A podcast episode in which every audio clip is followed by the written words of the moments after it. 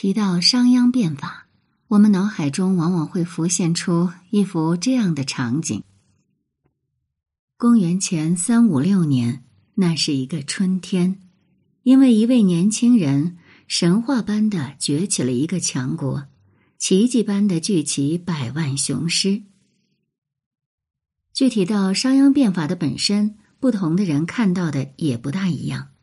有的看到的是以育民武术为代表的愚民政策，对他恨之入骨；有的则看到了变法对秦国军事、政治和经济上的全方位制度变革，认为变法打造了一个超前的军国主义强国；还有的看到的是商鞅法家背景。和变法带来的严密的律令条文体系，认为这是依法治国的先驱等等等等。那么你是怎么看的呢？这里是宁小宁读历史，我是主播宁小宁。今天我们来关注商鞅变法的本质。文章来源：泪痕春雨记不住的那天，撰文。扁舟听雨，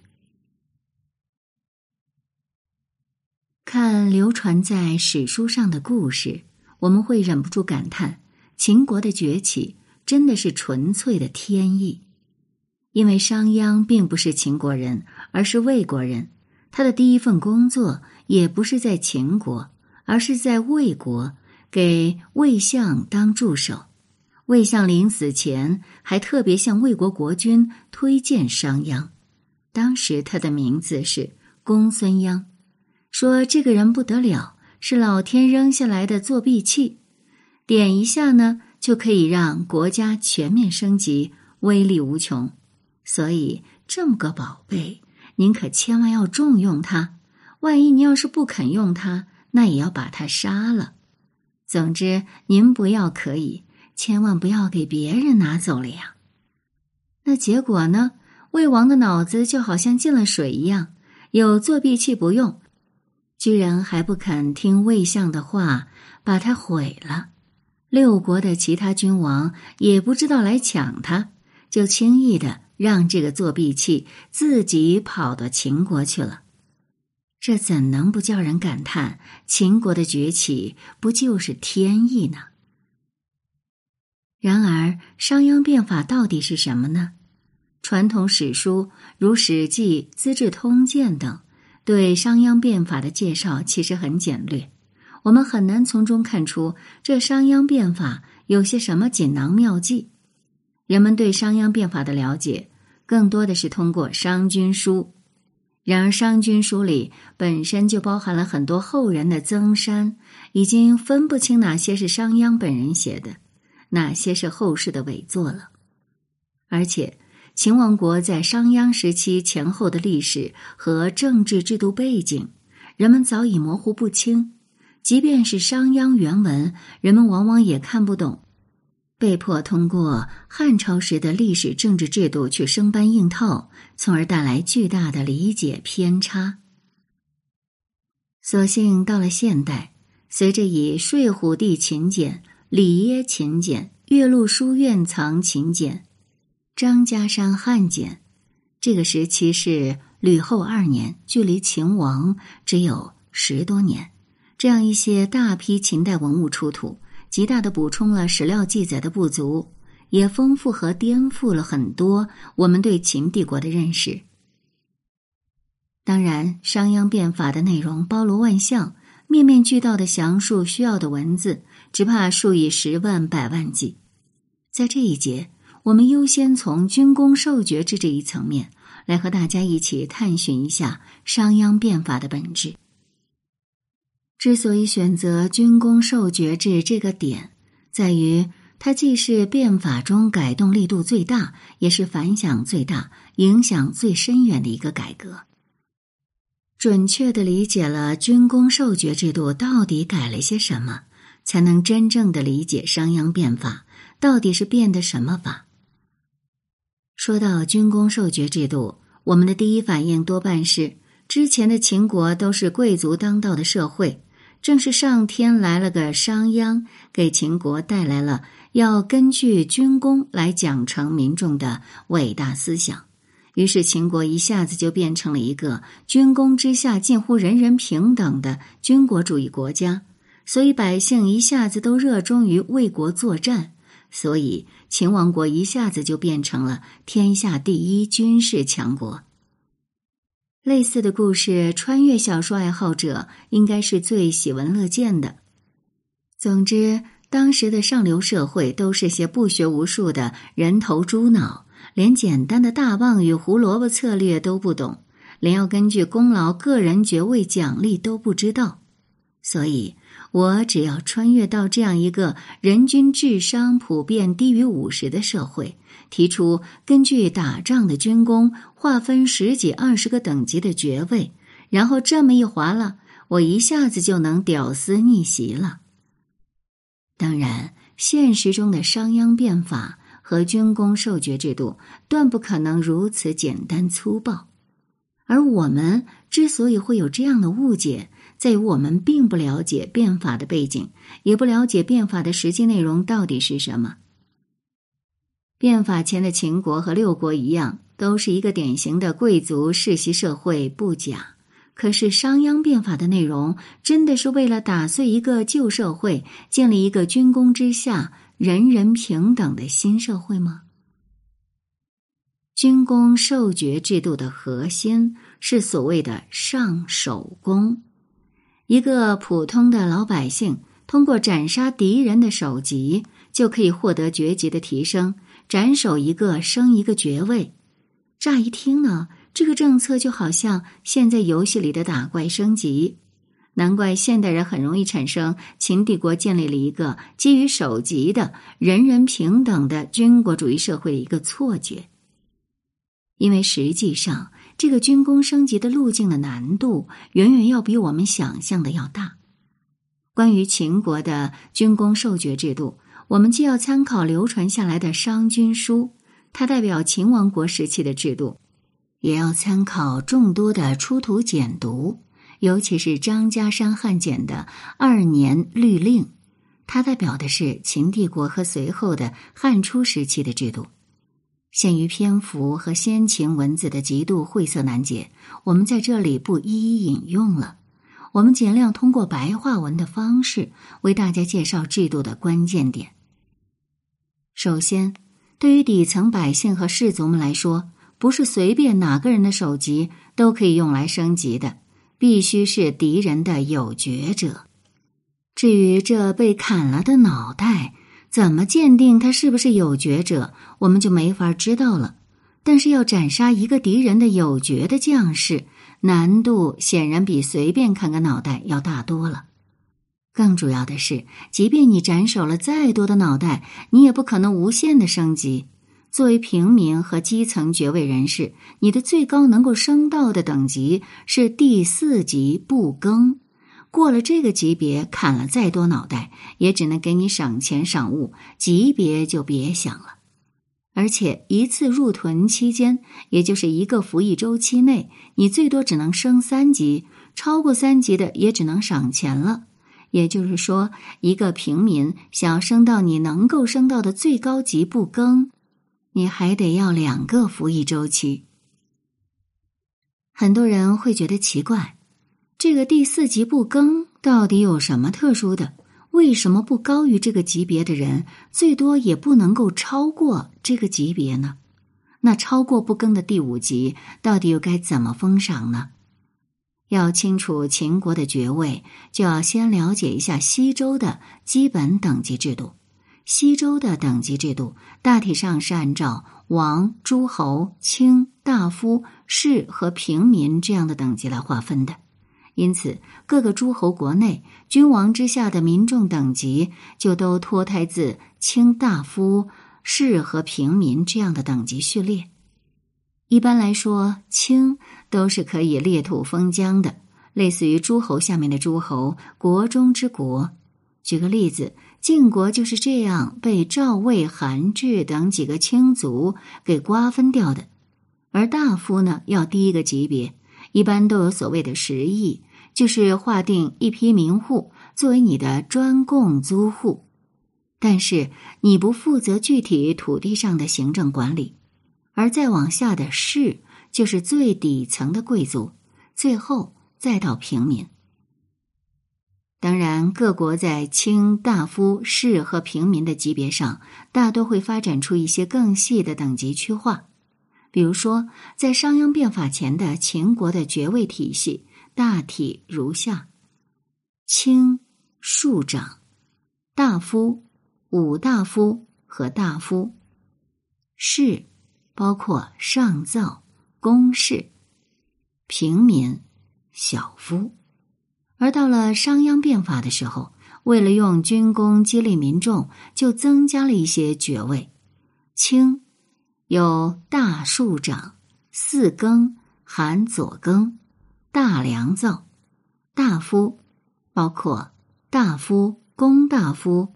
公圣武大夫，士包括公士、上造、簪鸟、不更，所以贵族那就是贵族，平民可以升级到士的最高级别，但是士想要升级到更高级别，那就难上加难。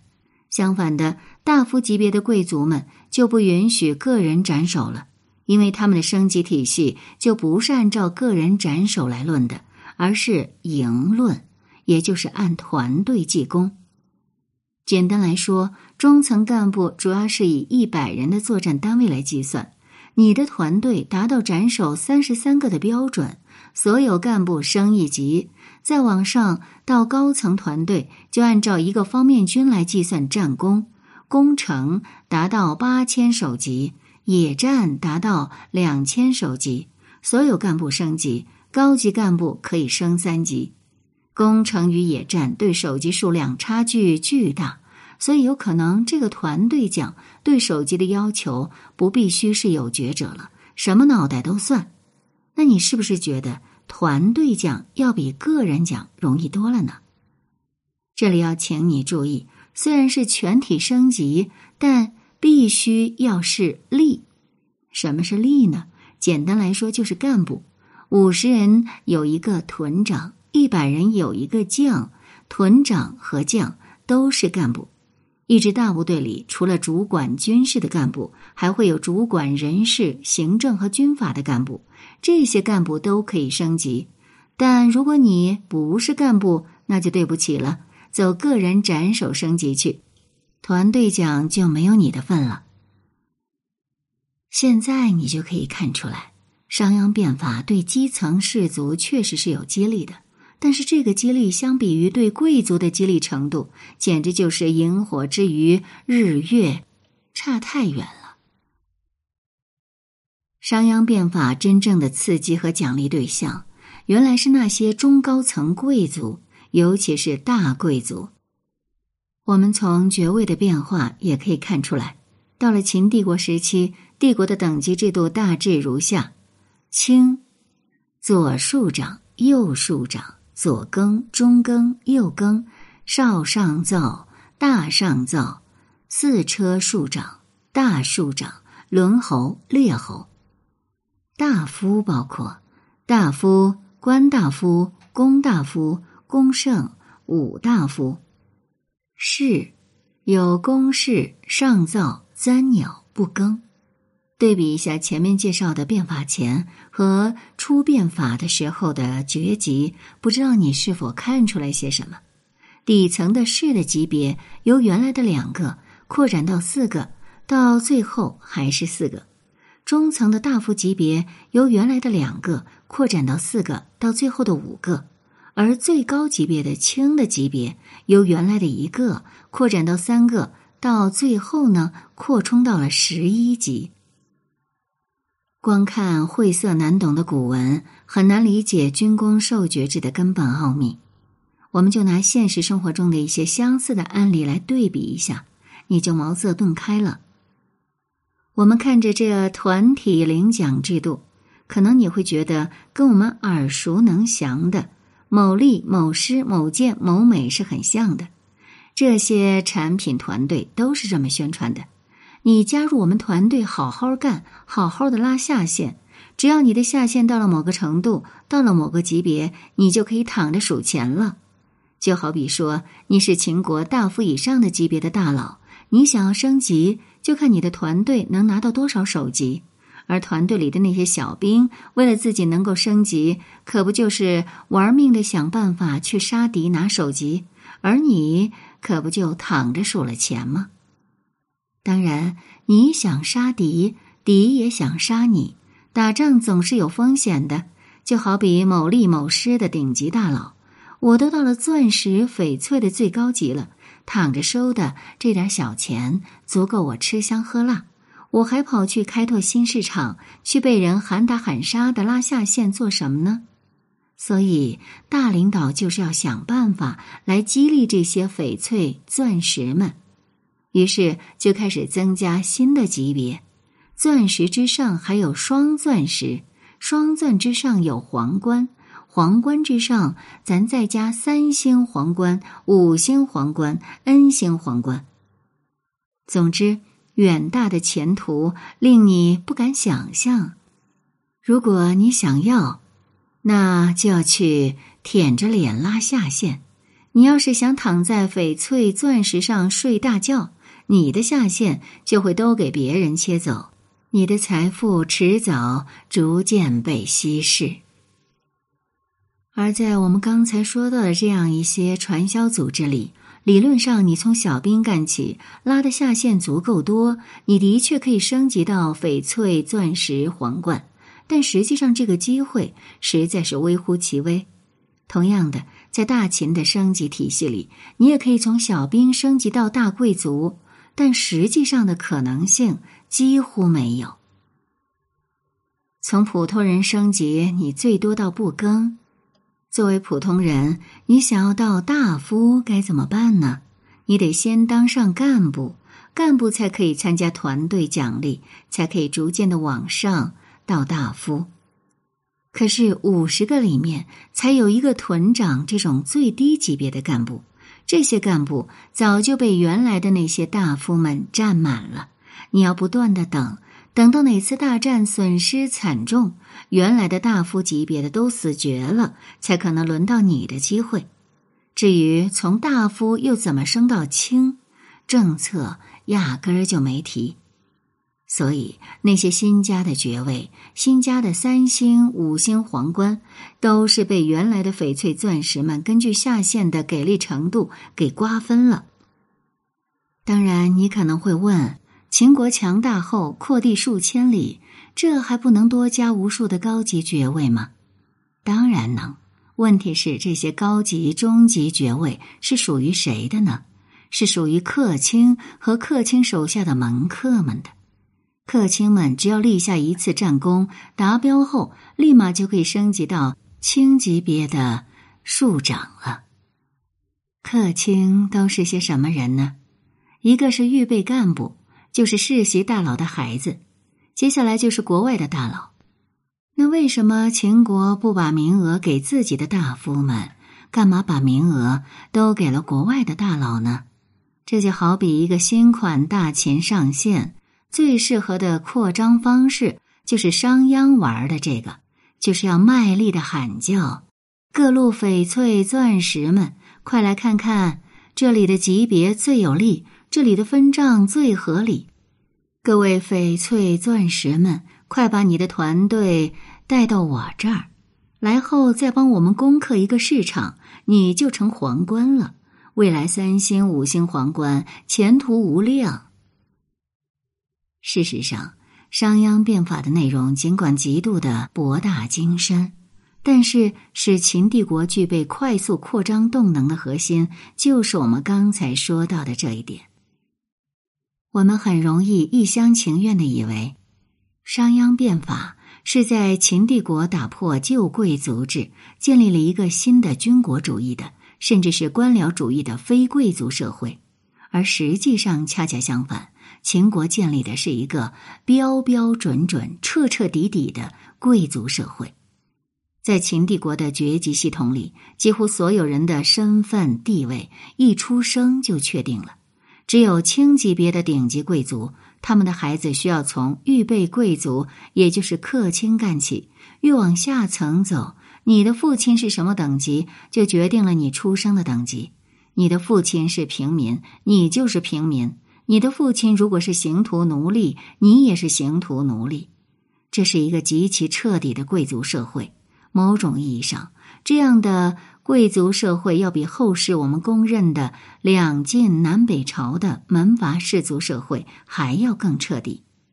因为门阀士族时代严格的自上而下的爵级制度早已崩溃，一个寒族向上跃升的孔道，怎么也会要比秦时要多一点。比如上级的赏识，比如局部的动乱带来的本地士族的崩溃等等。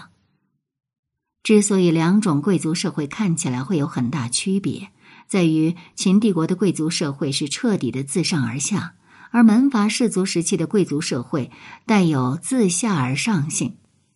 简单的说，门阀士族时期，士族对国家的垄断更多的体现在对国家行政机构的垄断上。而秦帝国时期却还有自上而下的爵位制度配套，更强有力的卡死了社会阶层的方方面面。所以，秦帝国的贵族社会要比两晋南北朝时期的门阀士族社会来得更加脆弱，因为一个自上而下的贵族社会对于不同阶层的承受边界的信息捕捉要困难得多。比如说。国家其实只有一千万的盘子供各大贵族瓜分，可是以秦帝国时期的落后的科技水平和信息获取能力，秦帝国根本不知道盘子有多大。帝国很可能已经分出去了两千万、三千万的东西，帝国那庞大而又迟缓的消息传递孔道根本不知道帝国已经濒临破产。在门阀士族时代。帝国在行政上固然是集权的，但是此时的国家爵位分配体系早已破产，在各氏族，尤其是中小氏族的经济层面上，往往是带有很多自由竞争的环境。所以，一千万的盘子快超过的时候，中下层的氏族能很轻易的感受到、捕捉到，从而在内部的自行竞争中消化掉很大一部分压力，延缓崩溃。然而，秦帝国处于行政体系与爵位体系的双重高压贵族社会，那些制定和执行政策的高级官吏几乎都是级别靠前的大贵族，本能催促着他们想方设法的制定和曲解政策，来提高自己的级别。我们看到秦始皇时期帝国那一波又一波令人瞠目结舌的好用民力，一幅幅停下来就要死的饿死鬼的模样。绝不仅仅是因为秦始皇个人多么好大喜功，更多的是因为秦帝国这辆战车已经不可能自行停下了。帝国分下去的盘子越来越大，帝国的盘子却只有这么点，该怎么办呢？那就割肉补缺，割谁的肉呢？这还用问吗？商鞅变法除了基于军功的奖赏制度，还包含着同样博大精深的惩罚制度。变法不仅大大丰富了正向的爵位级别，也大大丰富了负向的刑徒、奴隶的级别。肉分多了不够，该怎么办呢？那就罚。我多分了一千万，我就顺便罚掉一千万，不就收支平衡了吗？可是问题是，那些受罚的很难是拿得最多的大贵族，这板子往往就打到了平民、士等中产的头上。陈胜和刘邦都不是天然的反革命，他们都是士级别的中产，日子都很过得去了，所以他们一开始都是老老实实的为帝国当基层干部，为帝国干活。可是他们根本看不到升级到大夫的希望，反而一不小心就发现自己又违规了，自己要被降级了。于是他们只能逃亡。刚开始刘邦这一批的时候，他们只敢往深山里东躲西藏。可是到了陈胜这一批，他们突然发现，原来天下遍地都是陈胜、刘邦。于是有人振臂一呼，千千万万个陈胜、吴广。和刘邦站起来了。我这辈子是没希望当大夫了，那就认了。可是现在你却要让我被罚成平民，罚成刑徒奴隶。为什么我这么兢兢业业为帝国辛苦打工一辈子的人会无辜被罚呢？因为我们要去养活那一群群越来越养不下去的大佬们，我受不了了，我要拼了。所以，让秦帝国迅速崩溃的，绝不仅仅是什么个人的雄图野望，更不是什么六国旧贵族的阴谋诡计。秦帝国是被撑死的，被自上而下的纯种贵族体系在无法抑制的膨胀欲望下迅速撑破的。褪去了神秘外衣的商鞅变法更实际也更有深度，但是也会带给我们一个疑问，那就是商鞅变法的内容绝非神秘莫测，这样的改革六国肯定也都在探索。都在大踏步的实行，那为什么只有秦国能够实施成功，从而迅速走向扩张的道路呢？